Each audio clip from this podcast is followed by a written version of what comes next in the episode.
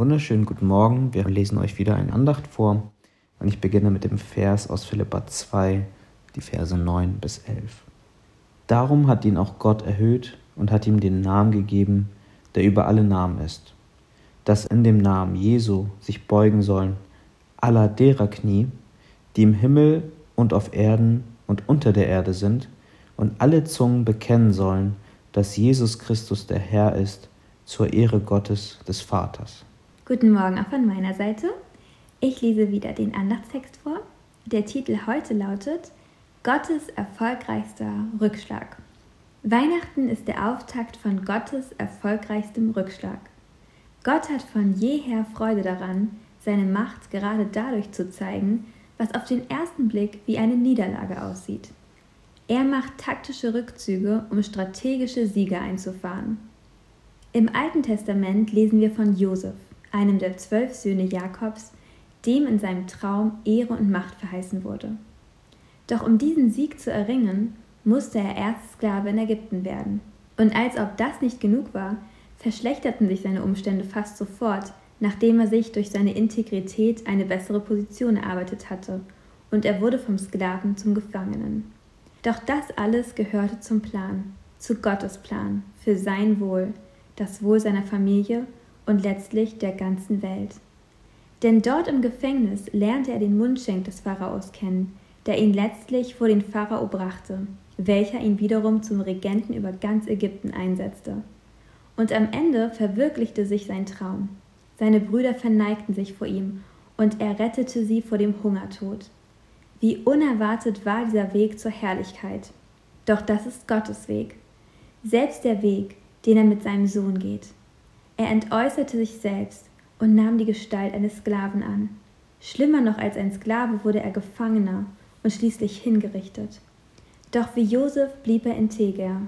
Darum hat ihn auch Gott erhöht und hat ihm den Namen gegeben, der über alle Namen ist, dass in dem Namen Jesu sich beugen sollen aller Knie. Philippa 2, Vers 9 bis 10. Das ist auch Gottes Weg mit uns. Er verspricht uns seine Herrlichkeit, wenn wir mit ihm leiden, wie es in Römer 8, Vers 17 heißt. Der Weg nach oben führt abwärts, der Weg nach vorne führt rückwärts, der Weg zum Erfolg führt durch Rückschläge, die Gott festgesetzt hat. Sie werden sich immer wie Scheitern anfühlen und auch so aussehen. Aber wenn wir dieses Weihnachten eine Sache von Josef und Jesus lernen können, dann diese. Was der Teufel und sündige Menschen zum Bösen beabsichtigt hatten, gedachte Gott gut zu machen. 1. Mose 50, Vers 20.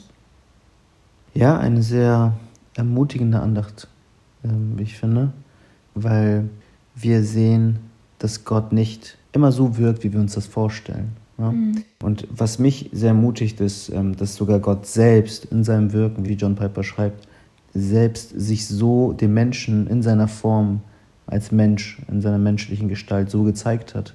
Wenn wir mal überlegen, wie die Menschen damals auf Jesu Wirken erstmal reagiert haben, dann waren sie ja erstmal bestimmt viele auch enttäuscht. Sie gesagt haben, hey, das mhm. ist doch der Sohn von Josef. Den kennen wir doch. Wir kennen dessen Eltern. Das ist doch jemand aus unseren Reihen.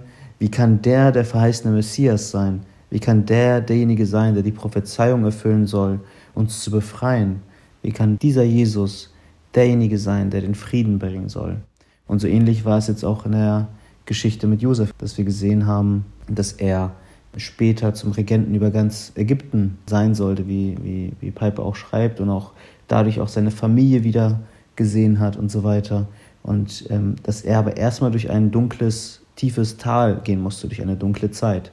Und ich glaube, häufig geht uns das auch so, oder? Dass wir manchmal durch dunkle Zeiten gehen und uns fragen, wo, wo ist Licht da? Mhm. Wann, wann hält sich die Situation auf? Wann, wann wird es mal wieder was Positives geben? Ja, absolut.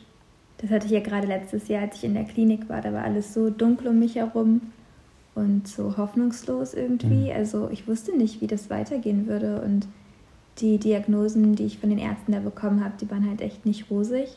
Und ja, so hat Josef, der hatte zwar eine ganz andere Situation, aber um ihn war es auch komplett dunkel. Er mhm. wusste auch nicht, wie es weitergehen würde. Er war im Gefängnis und ich glaube, Gefängnisse gerade zu der damaligen Zeit waren echt heftig. Mhm. Und wenn man sich vorstellt, dass er einfach unschuldig eingesperrt wurde und nicht wusste, was wird passieren, ne? Und mhm. wie Gott aber letztendlich so etwas Großes daraus gemacht hat. Also, ja, wie John Piper hier ja schreibt, ne, dass in dem Gefängnis hat Josef den Mundschenk kennengelernt und der wiederum hat letztendlich das alles so geführt, also Gott hat es geführt, aber er hat diesen Mundschenk gebraucht, dass Josef aus dem Gefängnis herauskam und schließlich sogar so eine hohe Position bekommen hat. Und mhm. das ja, wurde dann zu einem Segen für so viele Menschen, nicht nur für ihn selbst, für seine Familie, für die Nachkommen. Mhm. Ja, und Gott dadurch auch seinen Plan erfüllen konnte, ne? dass, dass dann die Israeliten in Ägypten waren genau. und, und, äh, und dann Gott sich dadurch verherrlichen konnte, dass er sie befreien konnte aus Ägypten. Ja, das ist, das ist eine richtig gute Connection. Die zieht man, finde ich, manchmal gar nicht so, wenn mhm. man sich auf die Story von Josef konzentriert. Aber genau, klar, dann später, das war Gottes Plan mit Mose, das Volk Israel aus Ägypten herauszuführen und sich darin so mhm. zu verherrlichen in so vielen einzelnen Szenen, Momenten. In der Geschichte eines Mannes, ne? dass er einen Mann benutzt hat, um, um diesen Plan dann letztendlich in der Heilsgeschichte zu, zu bewirken. Und was mich auch sehr ermutigt, ist, dass Gott einen durch dunkle Zeiten für, führt, aber wie Josef im Gefängnis saß und wie du schon gerade gesagt hast, das war keine rosige Zeit für ihn, ungerecht im Gefängnis saß, ist er doch Gott treu geblieben. Mhm. Er ist Gott treu geblieben. Er wurde wegen guter Führung auch nochmal hochgestuft und irgendwann lernte er halt diesen Mundschenk kennen und hatte die Möglichkeit, dann vor den Pharao auch zu treten. Und diese ganzen Dinge, das sind alles keine Zufälle, sondern das sind Dinge, die die Gott führt. Und ich glaube, dass Gott besonders Segen schenkt dort, wo man ihm vertraut und ihm treu ist.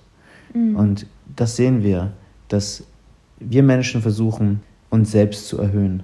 Wir versuchen uns selbst als die Kings darzustellen, als die, die, die Großen, als die, die alles wissen, als die, die keine Hilfe brauchen von niemandem, als die, die stark sind, mhm. als die, die schön sind. Aber Gott möchte gar nicht diese Reihenfolge. Gott möchte, dass wir uns selbst demütigen um uns dann letztendlich zu erhöhen. Wir sollen uns selbst nicht erhöhen, dann wird uns Gott niedrig machen, dann wird er uns ganz klein machen. Aber wenn wir uns selbst klein machen und eingestehen, dass wir, dass wir eigentlich nichts zu bringen haben, außer dass wir auf Gott vertrauen dürfen und Gott für uns die Sachen regelt, dann wird uns auch Gott automatisch hochmachen. Und das ist eigentlich von, von der menschlichen Logik her sehr paradox, mhm. oder? Mhm.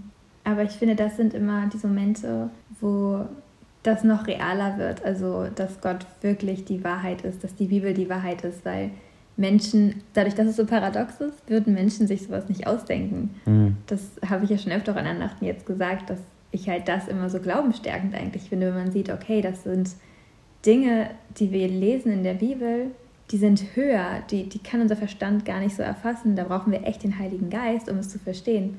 Ja, also auch hier, ne, so bei menschlich gesehen, klar, unser menschliches Herz möchte nicht erniedrigt werden, wir wollen immer erhöht werden. Aber es geht in unserem Leben ja nicht darum, uns selbst zu erhöhen, sondern es geht darum, Gott zu erhöhen. Und das wiederum ist für uns dann auch das Beste. Wenn wir Gott erhöhen, werden auch wir dadurch viel glücklicher mhm. sein.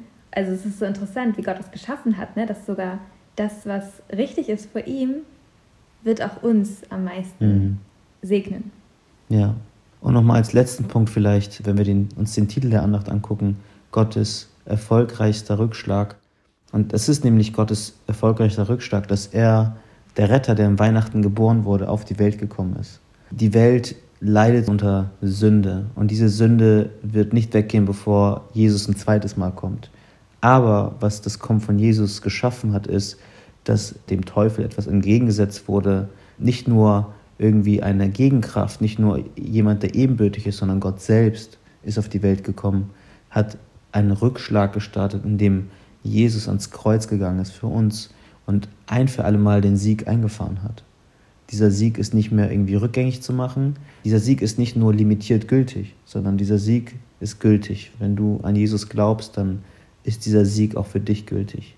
Und deswegen ist es Gottes erfolgreichster Rückschlag gegen den Teufel, gegen die Sünde, dass er selbst gekommen ist, um dem Ganzen ein Ende zu setzen. Und ja, wir dürfen diese diese Hoffnung in uns tragen. Wir dürfen diesen Segen erleben, wenn du, wenn ich, wenn wir den Namen von Jesus anrufen und anerkennen, Jesus, ohne dich kann ich kein Leben führen, was mir vollkommenen Frieden schenkt. Ich kann nur ein Leben führen, was, was zur Sünde führen wird oder was sich um mich selbst drehen wird. Aber es wird niemals ein Leben sein, wie du es mir schenken kannst. Ja, und hier ist ja noch so ein Paradoxon eigentlich, ne? Dass das Kreuz der Sieg ist. Mhm. Eigentlich würde man denken, also ich glaube, der Moment, in dem Jesus am Kreuz hing, da haben alle Menschen gedacht, die ihn gesehen haben, das ist sein Tiefpunkt. Das ist jetzt der erbärmlichste Mensch hier gerade. Aber es war sein Sieg. Also als er dort, mhm. dort hing und sagte, es ist vollbracht, das war der Sieg so. Und als er dann genau gestorben ist und dann auferstanden ist, dann war es nicht nur die richtige Bestätigung, dass er wirklich jetzt den Tod besiegt hat. Aber das ist, finde ich, auch so krass. Einfach das Kreuz ist der Sieg. Und deswegen hat es ja auch für uns Christen so, ein ganz, so eine ganz andere Bedeutung, wenn wir ans mhm. Kreuz denken. Ne? Wir sehen, da sehen wir Gottes Liebe, Gottes Gnade und eben Gottes Macht. Ja, es ist keine Niederlage, es ist ein Sieg. Ja. Auch wenn sich das für die Jünger damals vielleicht in den ersten Tagen wie eine Niederlage angefühlt hat, aber spätestens mit der Auferstehung haben sie verstanden, das ist der Sieg über den mhm. Tod. Ja. Und ich glaube, das ist auch ein guter Punkt, in dem wir die Andacht für heute beenden können. Und ich glaube, ich bete noch einmal zum Abschluss. Yes. Herr, danke dafür, dass du uns an Weihnachten noch einmal zeigst, worum es wirklich geht, Herr.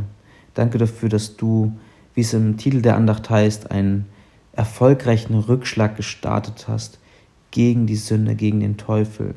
Nicht nur ähm, in irgendeiner Weise, dass du angefangen hast, mit dem Tod zu ringen, sondern du hast den Tod besiegt, Herr. Du hast ihn ein für alle Mal besiegt. Du bist als Baby auf diese Welt gekommen. Daran denken wir an Weihnachten. Der Retter ist auf die Welt gekommen. Und später, über 30 Jahre später, bist du dann ans Kreuz gegangen und hast dich ja umbringen lassen, hinrichten lassen.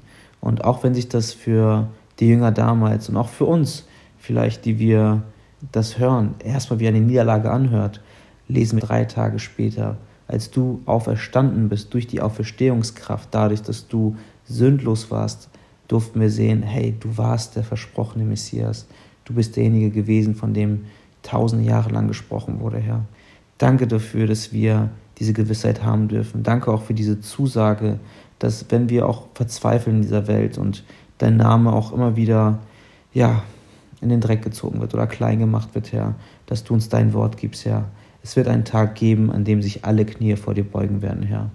Und deswegen möchten wir Menschen von dir erzählen. Wir möchten deinen Namen groß machen und möchten aber auch selbst als Christen Mut fassen und Hoffnung haben, dass wir keine Christen sind, die irgendwie traurig sein sollten, ähm, als hätten wir eine Niederlage erlebt, sondern dass wir glücklich sein sollten, weil wir den Sieger auf unserer Seite haben.